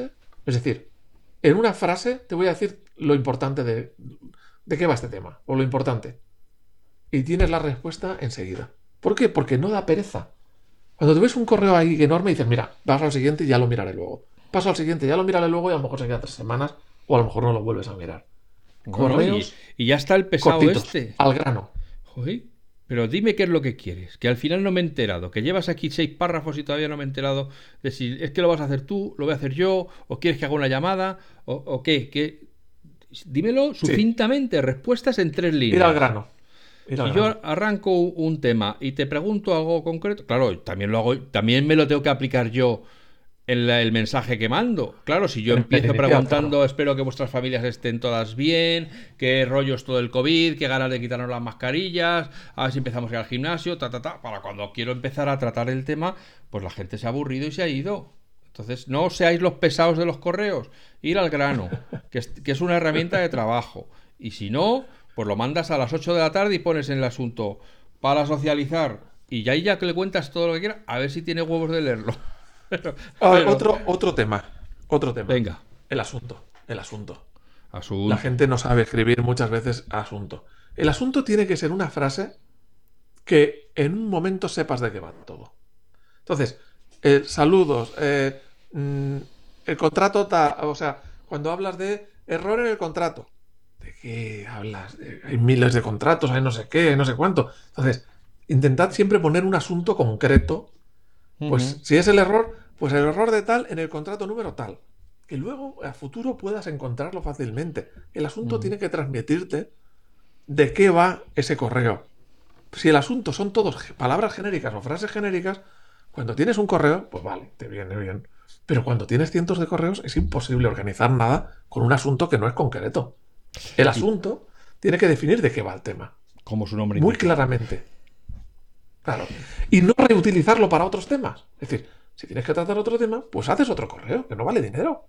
Claro. si tienes cada cosa eh, ordenadita. Es que parece que como que cuesta dinero y aprovecho y meto aquí más cosas. Hombre, ¿no? Entonces, y, por, favor, muy feo, muy mal, Mm, penoso, mala educación, ser los de, los de las no, no, no, porque todos conocemos a alguien, ser los de las emergencias, que todos los correos que mandéis son importantes, urgentes, eh, date prisa, tal. O sea, a, a, mí me mandas un correo que pone urgente y el primero me lo leo. Pero cuando me hayas mandado tres urgentes, ya sé que no es urgente porque en realidad muy pocas cosas en esta vida son urgentes de verdad. Y normalmente cuando, escribas un correo, la persona a la que se lo mandas va a estar haciendo otra cosa. Entonces, si tú pones urgente, quiere decir que le estás diciendo, deja lo que estás haciendo y ponte con esto. Si yo lo hago, me pongo con esto y luego descubro que en realidad había una semana para hacerlo, tus prioridades caen al final de mi lista. O sea, ya nunca más, aunque vengas en persona a decirme, oye, que esto es muy urgente, que luego hay gente que además de mandarte el correo, se toman la molestia de ir a tu sitio y decirte, oye, te manda un correo. Mírate lo que es muy urgente. Bueno, si me has engañado una vez diciéndome que era urgente y no lo era, no lo voy a hacer. No lo voy a hacer. Porque no, me lo, no te voy a creer. Has perdido la credibilidad. Entonces, si algo es urgente, tiene que de verdad ser urgente. Si es importante, tiene que ser. O sea, importante no puede ser quedada para la partida de pádel del fin de semana. Eso no es importante. Entonces, por favor, que, eh, usarlo con criterio, valorar vuestro tiempo y el de los demás. Bueno, yo sé que nadie, ninguno de los que nos escuchan lo hace, pero para que se lo digan, oye, de parte de Alfi, de Juan, que tú, que eres el de las emergencias, que te vayas a que no lo hagas, que no les parece bien. Y luego hay un tema, que a veces le ponen el urgente en el asunto, y luego estás recibiendo de toda la conversación, cuando ya ha pasado el tema y tal, y sigues recibiendo mensajes de la conversación con el urgente en, la en el asunto. Claro, claro. Entonces, hay, un, hay una opción para establecer prioridad, que se llama. Tú estás escribiendo un mensaje, le das al menú de arriba de mail, mensaje, establecer prioridad. Y le puedes decir baja, normal o alta. Utiliza eso para marcar que es importante, pero solo los que son importantes. Luego quítale la marca si deja de ser importante. Personalmente, mm, no, son unas marcas tan insípidas, tan invisibles y tan poco relevantes que dudo mucho que nadie se fije en si eso lleva a las marquitas o no. Pero bueno, tú por la buena intención, que no quede. Está pensado para eso. Eh. Ya que estamos en el asunto, voy a obviar el añadir otros campos especiales como enviar en copia oculta, etcétera, etcétera. Y voy a pasarme a los destinatarios porque hay dos trucos que, me parece que, pueden... Espera, Tú vas a explicar trucos del sistema. Pero espérate. No, no, no. Trucos de, a quién enviar el correo. Ah, eso, eso, eso, Trucos. El para y el copia. No, no, pero yo el, copia, eso ya doy por hecho que el que lo sabe, pues todo el mundo lo sabe, y si no, que lo estudien. Pero os voy a decir un truco que a lo mejor no sabéis. Si creáis un grupo en la agenda de varios contactos, por ejemplo, en mi caso, redactores, y ahí está toda la gente que escribe en FacMac, o eh, hermanos, por ejemplo, o familia. Cuando tú vas a escribir un correo a todo ese grupo, tú puedes escribir en el mensaje familia y automáticamente te va a poner toda la gente que está en ese grupo. No tienes que ir añadiendo uno a uno todas las correas, todas las direcciones de correo. Muy cómodo. Y, además te voy a decir otra cosa que es lo que puede hacer que te quede loco, que te quedes loco. Si tú le puedes decir en nuevamente en las preferencias de mail, eh, en el botoncito de redacción, puedes, hay una opción que se llama direcciones y debajo hay una casilla que pone al enviar a un grupo mostrar todas las direcciones. ¿Eso qué quiere decir? Eso quiere decir que si tú pones familia y le das a intro, automáticamente esa familia se despliega y se ven todas las direcciones. Pero imagínate que estás enviando un correo al grupo de Paddle, por ejemplo, o al grupo de Petanca, ¿eh? Y, no quieres, por cuestión de privacidad, no quieres que todo el mundo tenga los correos de todo el mundo, el que quiera que Claro, eso hay que respetarlo, que antiguamente era un despipote. Entonces tú desmarcas, si desmarcas esa casilla, ese destinatario se va a enviar como paddle o como familia o como tal, y no van a ver las direcciones de a quién va dirigido. ¿Qué va a ocurrir? Que cuando respondan, van a responder a todos y de todas maneras van a enviar su dirección de correo. Pero por lo menos tú, y aparte de todo, pues imagínate que tienes 50 direcciones, pues un para con 50 direcciones, eso es un pitote de mucho cuidado. Si tienes, entonces pones simplemente el grupo y ya está, y te queda un para mucho más aseadito. Si quieres ya realmente privacidad máxima de que las direcciones no lleguen a ningún lado, entonces sí tienes que utilizar la copia oculta, el campo CCO, que es la forma de que nadie vea a dónde has enviado los correos. Pero antes, cuando estabas hablando de esto, pensaba que ibas a comentar otra cosa de conceptual. El para y el copia. Hay mucha gente que no sabe diferenciar entre el para y el copia y pone a todo el mundo en para, a todo el mundo en copia, o mm. incluso que me pasaba con alguno del trabajo, que el para y en copia eran por la jerarquía dentro de la empresa. O sea, los más importantes iban en un nivel y los menos importantes iban en otro. No, vamos a ver. El para es exclusivamente a quién le diriges el correo. ¿A quién le estás pidiendo la información? ¿A quién le estás pidiendo que haga algo? El copia es simplemente para que esté informado. Entonces, tienes que tener muy claro cuando envías un correo a quién es el para y quiénes son el copia. Cuantas más personas haya en el para, peor. Porque lo más fácil es que unos por los otros y la casa sin barrer, no, esto es para el otro, no, esto es para el otro, y ninguno de ellos haga ni caso. lo mejor siempre es que el para sea una sola persona. Salvo que realmente vaya para varios, evidentemente. Pero cuando estás escribiendo en el para y en el copia tienes que pensar, ¿quiero que esta persona haga algo o solamente que esté informado? ¿Quiero que esta persona me dé esta información? ¿Quiero que esta persona me haga esta gestión? Eso es para. Y si solo no, esta persona no tiene que hacer nada, simplemente quiero que lo vea, pues en copia. Entonces es importante, por favor, utilizar bien el para y utilizar bien la copia. Esto ya no es de mail, esto es de cualquier, de cualquier aplicación de correo.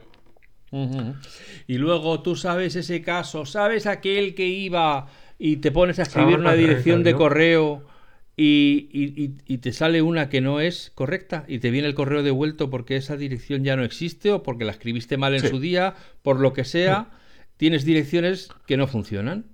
Pero que se vuelven a salir una y otra vez. Una y otra vez. Y estás desesperado porque no sabes por qué eso está ahí. A lo mejor alguien en algún correo que te envió le puso en copia y escribió mal la dirección y mail la ha memorizado. Bueno, la manera de eliminar todas esas direcciones que no quieres que te sigan saliendo es irte en la barra de menús de arriba eh, a ventana y allí cuando avanzas un poquito tienes una opción que se llama destinatarios anteriores. Muy bien. Entonces ahí vas a flipar porque te van a salir todos, incluidos los que te han escrito spam y han quedado ahí su correo. Entonces, eh, tú imagínate que me quieres enviar a mí alf, una dirección, alf.facmac.com y te equivocaste y pusiste afel con la F delante de la L, arroba facmac.com, y cada vez que me vas a escribir te sale el AFEL, y, estás desesperado porque quieres hablar conmigo y no consigues, y quieres quitarte ese AFEL de una puñetera vez, bueno, pues entonces escribirías ahí en el campo de buscar AFEL, y te saldría esa dirección. Le das abajo hay un botón que pone eliminar de la lista, y voilà, eh, mail habrá dejado de memorizar esa dirección y dejará de sugerírtela para, eh, para que no te equivoques. Otra cosa que tienes que saber en esto, que puedes evitar también, es el que, el que te sugiera las direcciones. Porque claro, si tú conoces a varios Alf, unos son Alfonso, otros son Alfredo, otros son, yo qué sé, a, lo que sea, no sé, varios, Alfredo con distintos apellidos, Alfonso con distintos apellidos, te pones a escribir Alfonso y si vas deprisa, que es lo habitual en estas cosas, pues te puede sugerir una, una dirección que no es la que tú quieres utilizar. Entonces, si no quieres que te sugiera direcciones, tienes que ir a las preferencias de mail, nuevamente a la barra de botones, es hacer clic en visualización y ahí desmarcar la casilla utilizar la agenda predictiva. De esa manera, Mail dejará de intentar adivinar a quién le quieres escribir y la mala, la mala cosa, la, la, otra, la cruz de eso es que tendrás que escribir todas las direcciones enteras tú, con lo cual también aumentan las posibilidades de que te equivoques al escribir. Sí, a mí me gusta más la agenda predictiva. ¿eh? Sí, sí, sí, pero a mí me ha pasado que ha habido gente que me ha mandado correos que no eran para mí. Porque han empezado a escribir, le han dado a Enter y ala, a disparar. Y me llega un correo y eso. Y ya está. También había una opción cuando estás escribiendo un mensaje y te sale eh, una esto que decíamos, ¿no? Una, una, dirección incorrecta que se ha quedado memorizada sobre la propia dirección que te pone en el para cuando estás escribiendo y te la autocompleta y no es correcta. También había una opción para tocar con el botón derecho y eh, olvidar la contraseña. Muy parecido, ahí la contraseña, olvidar la dirección. Muy parecido a lo que tú acabas de explicar en la ventana de destinatarios anteriores. O sea que eso también es muy práctico para, pues eso, cuando se te queda alguien encasquillado ahí y no hay manera. Eso es muy, muy, muy útil. Eh, evidentemente, relacionado con todo esto, es básico que, lo digo porque parece una obviedad, pero hay gente que no lo hace. Las direcciones de correo las tenéis que tener apuntadas en la agenda, junto a las personas porque es lo más cómodo si es lo que si estáis tratando con alguien y es simplemente respondiendo al correo porque eh, tenéis la dirección en el propio correo pues es una forma poco eficiente. Lo que tenéis que hacer es abrir la, agenda de contactos añadir el correo podéis poner pues este es el correo del trabajo este es el correo personal tal y así tenéis todo bien ordenadito cada persona con su dirección de correo pues igual. Igual que es un tema que no quiero abrir ahora, pues como el que tiene varios contactos porque tiene varios teléfonos de esa persona. No. Dentro de una persona se pueden poner varios teléfonos y varios mails. Pero no voy a abrir ese melón que estamos hablando del mail. Que sepáis que desde el propio eh, emisor del correo electrónico, es decir, del mensaje de correo electrónico, si hacéis clic eh, sobre el nombre, aparte de añadirle a la lista VIP si así os interesa, le puedes decir que te lo añada a contactos, de manera que te auto te aparecerá una ficha donde ya pondrá el nombre y pondrá el correo electrónico y si hay más datos dentro de ese correo, como el teléfono, la dirección, etcétera, posiblemente te los va a colocar también en su sitio ya directamente, con lo cual todo este todo este tener a la gente localizada pues eh, pues se puede agilizar mucho desde el propio mail. Sí, sí, sí. Aquí también eh, hablando de productividad, porque al final Mail es una herramienta de trabajo y esto va de productividad, a veces un correo es, eh, tenemos un correo que nos genera una tarea. Es decir, tenemos que hacer un, trabajo que no lo vamos a hacer ahora, pero tiene que quedar ahí eh, pendiente para hacer un trabajo en algún momento, ¿no? Entonces, la, tú puedes arrastrar un mail cuando lo estás viendo, lo arrastras encima de recordatorio, abajo en, la barra de, del doc o en la aplicación recordatorio si la tienes abierta, tú arrastras un mail a recordatorios y automáticamente te crea un recordatorio con ese mail. De forma que en tu lista de trabajo, si utilizas recordatorios para, para tu lista de tareas, tendrás una tarea más que es ese correo. Y pulsando en la misma tarea, te llevará al mail. Entonces, sabes que tienes que hacer ese trabajo. Uy, ¿dónde está el mail? No tienes que andar buscándolo. Simplemente pulsando en la misma. Hay un iconito de un sobre. Pulsando en esa tarea, ya te llevará automáticamente al mail y eh, podrás hacerlo en el momento que te interese. Es una forma de convertir un correo en una tarea, en un recordatorio, digamos. Muy bien. Eh, de esto, de los contenidos, yo hay otros dos trucos que me gustaría comentar. Eh, uno es, sabéis eh, que cuando echáis unas fotos, una imagen, a, un correo electrónico para enviarla, se, ve, que es una cosa que a los usuarios de Windows normalmente les flipa bastante, no solo la puedes poner donde tú quieras en el mensaje, sino que además te la muestra tal cual está, con lo cual permites eh, confirmar que efectivamente estás enviando la imagen que querías enviar, ¿no?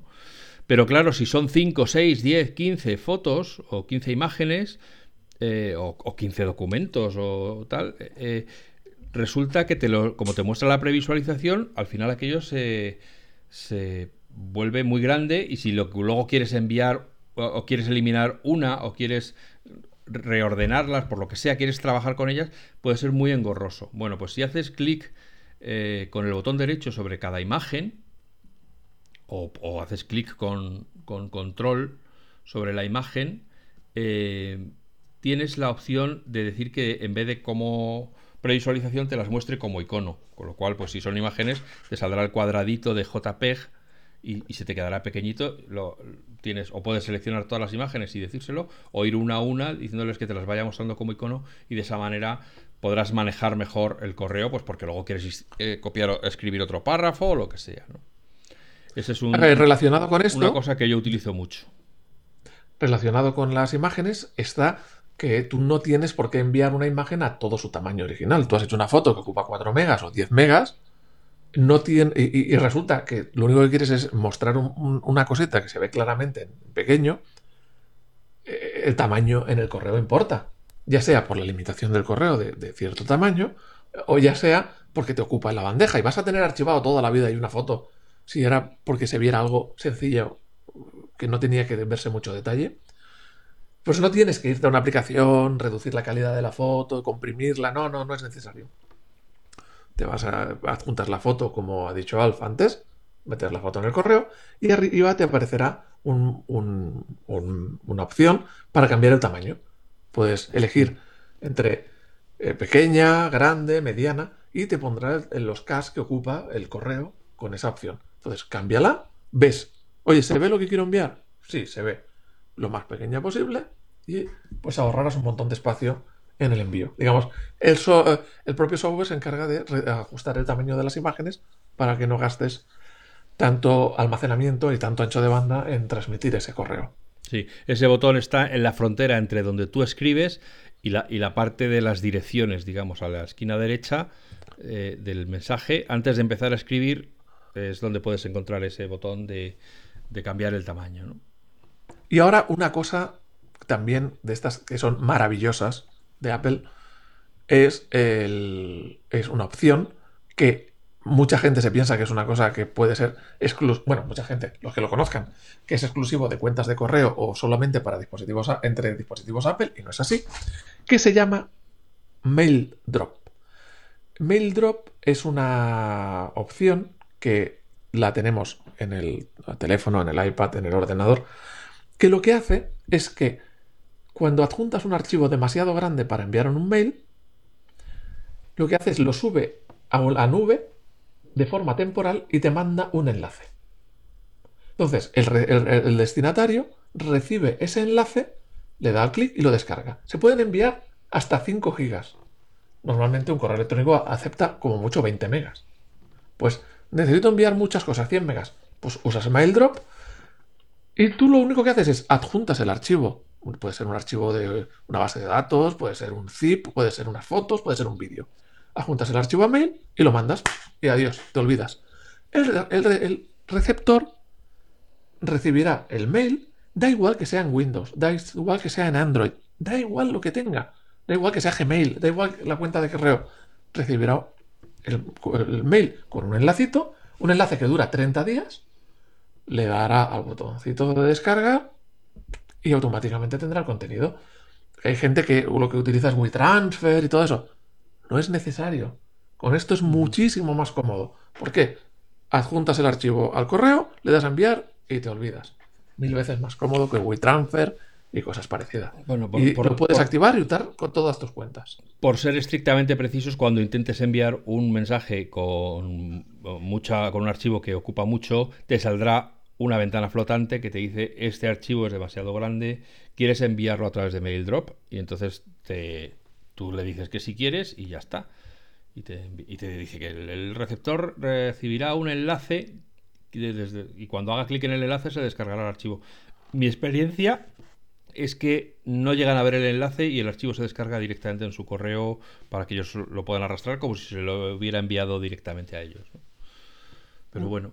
Pues, eh, o sea, estamos hablando de una solución muy cómoda para archivos grandes que no ocupan espacio en tu correo, porque no acordaos que no se está enviando un archivo, se está enviando un enlace. Aunque tarda un tiempo, o sea, si estás enviando un archivo grande, tarda un tiempo porque se tiene que subir desde tu ordenador al servidor de Apple, se queda en el servidor de Apple durante 30 días y el, receptor eh, se, lo descarga. Y si no se acuerda de descargarlo en esos 30 días, pues lo perdió. Se lo tendrás que volver a enviar. Pero es una, coma, una cosa muy cómoda y la puedes utilizar aunque tú tengas una cuenta de Gmail o una cuenta de Yahoo o de lo que sea y tenga el receptor la cuenta de lo que tenga. Da igual. O sea, no es una cosa entre dispositivos Apple, ni es una cosa que solo se puede usar con iCloud. No, no. Es universal, digamos. Lo puede utilizar quien quiera. Es muy recomendable. Bueno, vamos a acabar ya eh, y vamos a hablar de la firma, que yo creo que es de los grandes hitos de, mail, hay muchos otros trucos de que podríamos contar o cosas que hacemos o cosas que a lo mejor nos parece interesante comentar, pero de momento vamos a cerrar con la firma porque, bueno, pues porque es una cosa que mucha gente hace. Yo quiero decir, antes de que empiece Juan, en la firma, por favor, si es posible, no pongáis imágenes. ¿Por qué? No lo hemos, hablado, no lo hemos hablado, pero, qué, estoy pero qué más, contigo. Diréis, pero ¿qué más te da si se ocupa un K y no la vas a notar, si no te afecta, si hay el eh, eh, ancho de banda infinito? Ya, pero es que una de las cosas que yo utilizo para localizar los correos es que salga el clip de que tienen adjunta una imagen. Todos los, los mails que tienen una firma que contiene una imagen de Twitter o del logotipo de la empresa o tal, por definición salen ya con el clip porque ya tiene imágenes. Entonces, si me enviaste un archivo y yo quiero saber de los tuyos cuál era, porque ya no me acuerdo, resulta que no me sirve de nada que mm, tenga un adjunto de un documento importante, porque todos tienen adjuntos que son las imágenes que has colocado. Dicho esto, si quieres poner una firma, puedes tener firmas distintas por cada cuenta de correo electrónico que tengas. Ya sabes que tú la creas y luego la arrastras al buzón, que es mucha, una cosa que luego muchas veces se te olvida, que la tienes que adjuntar, le tienes que decir a mail, esta firma quiero que vaya en estos buzones. Por ejemplo, en FacMac, pues eh, mi firma es alf eh, y debajo alf.facmac.com o muchas gracias alf, no sé qué. En redacción, pues redacción, muchas gracias, redacción, tal o sea que hay distintas firmas para distintas cuentas, ¿no? Claro, ¿para qué es una firma al final? Una firma es para que des unos datos básicos sobre ti, sobre todo si no te conoce el otro, pues el nombre, pues si tienes que poner una dirección, si tienes que poner un mail, si tienes que poner un teléfono, si tienes que poner una empresa. Claro, en el caso de Pero son unos datos... poner la web, por ejemplo. Claro, unos datos básicos que le van a resultar útil al receptor. Pero no hace falta poner un montón de de contenido y hacerla enorme y poner muchas cosas. Porque lo único que haces es generar correos que ocupan un montón. Ya no hablamos en cache o en mm, espacio de, almacenamiento, sino eh, en la pantalla mismo. A veces pasas por los correos y, las firmas son enormes y el contenido son dos líneas. Entonces la firma hay que hacerla la mínima, mínima, mínima posible que aporte la información que sea útil. Y ya está. Y eh, cuando tú estás eh, escribiendo con una firma a la derecha, y también en el, en, el, iPhone también lo puedes hacer, y en el iPad puedes elegir la firma, puedes cambiar entre varias firmas, puedes tener una más larga, una más corta, y puedes quitar la firma. Entonces, si tú estás respondiendo una cadena, no hace falta que apuntes la firma, ya estaba al principio. O sea, con que la, firma la pongas una vez ya es suficiente. No hace falta que vayas arrastrando la firma una y otra vez en todos los correos, porque lo único que haces es llenar de paja el, correo, ¿no? Entonces, firmas concisas. Sí. Eh, aclaratorias. Pero, ampliando lo que está diciendo Juan, yo voy a decir, pero también puedes pensar fuera de la caja. Puedes ir un paso más allá y decir, oye, esto es una cosa que aparece automáticamente en todos los correos electrónicos. Luego entonces, si yo todos los correos electrónicos los empiezo saludando y los termino despidiéndome o dando las gracias, puedo crearme una firma que ya ponga saludos cordiales, soy alf de facmac.com. Te escribo porque ahí dejo tres Digamos, líneas. Digamos, el, principio y el final. Tres líneas vacías para luego yo personalizarlo en cada correo y acabo diciendo muchas gracias, quedo a la espera de tus noticias y firma Alf y, mi correo, la web, lo que sea, ¿no? O mi móvil. Tal. Y de esa manera ahorro tiempo porque, porque escribir todas las veces la misma frase de hola, espero que estés bien, no sé qué. Por ejemplo, otro caso práctico. Escribe mucha gente a FacMac preguntando si publicamos artículos patrocinados. Hay anunciantes que escriben, oye, ¿quieres publicar un...? Y entonces yo me he creado una firma que es la respuesta completa. Hola, sí, publicamos artículos patrocinados y el precio es este, este, si es tal y si es cual. Todas las condiciones, gracias. De manera que responder esos correos es irme al botón de firma, seleccionar si es en inglés o en español y darle a enviar. Ya está, respondido. Eh, qué cómodo, no, no, se me había ocurrido ya utilizar la firma para, responder todo el mensaje. Pero es una buena idea. Claro, porque hay, hay, cosas muy repetitivas. O sea, imagínate, como tú dices, sobre todo en los correos de empresa, que lo que muchas veces lo único que quieren es saber que lo has recibido. Y entonces, pues te creas una firma que pone recibido, gracias, te digo algo pronto, y firmas tú. Ya está. Ni, me bueno, de cualquier caso, en cualquier caso, yo soy partidario de que todo lo que no haga falta se elimine. Si no es necesario algo, no aparezca. aplico la misma regla que, os he, que yo he manifestado para las respuestas. síntesis, sé sintético. Si tu firma es solo tu teléfono y tú, porque el email ya lo tiene porque te estás respondiendo por email, o sea, eso no hace falta que lo vuelvas a poner debajo. Tu móvil y, tu nombre para que te quieran, para que, por si te quieren contactar, no pongas más. No hace falta que pongas ingeniero industrial de no sé qué. Pero espera, espera, que digo una, cosa más de la firma antes de acabar, que me cierran, que me cierran. Si tú aún así quieres dar la nota y quieres tener una firma chula con su nombre en negrita, luego la empresa sin negrita, luego el teléfono en un color y el mail en otro color y, luego las redes sociales en distintos colores y en distintas letras y no sé qué, lo que puedes hacer es escribirlo en Pages, lo copias y lo pegas en el campo de la firma de mail y te respetará la barbaridad que has hecho, la agresión visual que estás cometiendo. Yo quería poner, decir una un truquito que es el que utilizo yo. Para ahorrar letras y texto en el mail, también puedes utilizar, que hay mucha gente que no lo usa, emojis. Dándole a, la bola del mundo o en los ordenadores Mac más antiguos, no me acuerdo cómo era, eh, de insertar emojis. Sí, es eh, comando, era control, comando, espacio. Entonces, tú puedes poner en la firma, por ejemplo, en lugar de teléfono, hotel, puedes poner el dibujito de un teléfono, un, emoji de un teléfono y luego tu teléfono. Vamos a ver. En lugar de poner. No me hagas que saque el hacha. ¿Cómo, que, pero o sea, que estamos diciendo que sean sintéticos y tú le estás diciendo que pongan dibujitos. Que estoy sintetizando, estoy cambiando Hombre, por palabras Dios. por un símbolo. Que todo el mundo. Pero vamos a ver, ¿qué tipo de cerebro tiene una persona que le pones un teléfono, un número de teléfono móvil y no lo reconoce como teléfono móvil? Pero, pero vamos a ver. Pero o que, le pones un email y no reconoce que eso es un email. No, no, no. Puedes utilizar. Cancelado. Hoy, hoy en día puedes utilizar emojis si quieres para sustituir palabras. Cosas muy Puedes, es verdad, puedes utilizarlo y, yo te lo perdono. Pero si no lo necesitas, no lo hagas. Sé, pues eso, sé serio, sé formal. Has vivido toda tu vida sin emojis, puedes seguir, no te dejes arrastrar.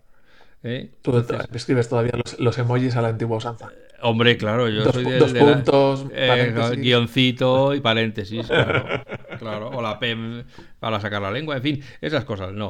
Yo es que soy de los tiempos del IRC, ya... Mm, claro, yo también los uso. En fin, en fin. bueno... yo creo que nos eh, hemos enrollado yo creo, Bueno, es que... Y eso que... Y solo hemos tocado lo obvio. Vamos sí, a ver. No, no, hemos hablado de cosas que me hubiera gustado hablar. No hemos entrado en muchas cosas, eh, como que efectivamente con las reglas tú puedes hacer que enviar, que recibir un email automáticamente no solo lo reenvíe, sino que responda y que cree una una cosa en el calendario para recordar, o sea que puedes hacer muchas cosas. y, una parte que era muy interesante, el tema de buscar. El, buscar es muy potente. Espera, os voy a decir, sí. Eh, las búsquedas le dedicamos otro día a otro, otro rollo, pero es solo para... muy potente y es muy útil. En el iPhone o en el, iPad no lo sé porque no lo he mirado, pero el iPhone que tiene una pantalla tan pequeñita y, que muchas veces te desesperas, eh, resulta que puedes poner en el campo de búsquedas, puedes poner diciembre 1964 y te sale debajo de la búsqueda, te pone fechas, de manera que cuando tocas ahí, porque si no le dices nada, te va a buscar correos donde se diga esa, cifra. Pero si solo quieres encontrar los correos que se enviaron en diciembre de 1964, que va a ser una búsqueda muy corta, pues eh, tocas donde pone fechas y automáticamente te va a enseñar solo los correos de esa fecha. Eso para mí también es, un salvavidas eh, muy importante. Porque quiere decir que si quiero buscar un, correo, perdona, por, poner un ejemplo más real, de noviembre del año pasado, claro, a tres meses de noviembre del año pasado, a lo mejor hay 1500 correos entre medias y tengo que empezar a darle con el dedito para abajo para encontrar los correos, aparte de que lo encuentre o no, pues me es más cómodo poner noviembre 2021 y que solo me enseñe los, los correos de noviembre. Y si pongo 15 de noviembre de 2021, solo me enseñará los correos del 15 de noviembre de 2021. No, la verdad es que eso es muy el buscador es muy potente. Yo lo utilizo, o sea, un truco que tenéis que saber, porque si no os fijáis en ese detalle, pierde mucha potencia, es que tú buscas algo, por ejemplo, de un, de un remitente, pones de dos puntos y la persona, te aparecerá la persona debajo de tu lista, la seleccionas y te lo busca de esa persona, o para cierta persona, o de esta persona para esta persona. Puedes ir añadiendo campos a la búsqueda. Solo te va a buscar dentro de la carpeta en la que estás. Si estás en bandeja de entradas, solo en bandeja de entrada. Pero a la izquierda aparece encima de los buzones una carpeta, una línea nueva que se llama todos los buzones. Entonces, si no sabes dónde está, cuando busques verás que no te aparece en la lista porque solamente está buscando en una carpeta, le das a todos los buzones y te repite esa misma búsqueda en todos los buzones del ordenador. Y entonces, eh, vamos, encuentras todo. Yo cuando descubrí ese, ese detallito, eh, cambió el mundo del mail para mí, porque ya era eh, encontrarlo todo fácilmente. Además, como te he dicho, venía del Outlook, donde no encontraba nunca nada. O sea, yo buscaba una palabra que estaba viendo en un correo delante mío y no la encontraba. imagínate. Y fue pasar a encontrarlo todo. Amigos, amigas, gracias por estar ahí. Os, hoy no os podéis quejar, que os hemos dado el turre bien dado. Eh, os vais con la oreja calentita. Espero que por lo menos este tiempo que habéis invertido en escucharnos os haya servido para oír cosas que no sabíais y que vayáis corriendo a vuestro Mac o a vuestro iPhone a ver si lo hemos explicado bien o no. Y, nada, y agradeceros como siempre la paciencia y la fidelidad que tenéis eh, con este podcast desearos que seáis felices y que seáis buenas personas. Muchas gracias Juan, muchas gracias a todos por estar ahí. Nos escuchamos de nuevo muy pronto. Hasta ahora. Muchas gracias. Muchas gracias a ti, muchas gracias a todos. Y dejadnos algún comentario de vuestra buena relación o mala con Sí, mail. o, o qué trucos tenéis en mail que no hemos comentado y que os parecen absolutamente fundamentales, porque nosotros estamos aquí también para aprender. Hala, un abrazo, un pis y a la cama.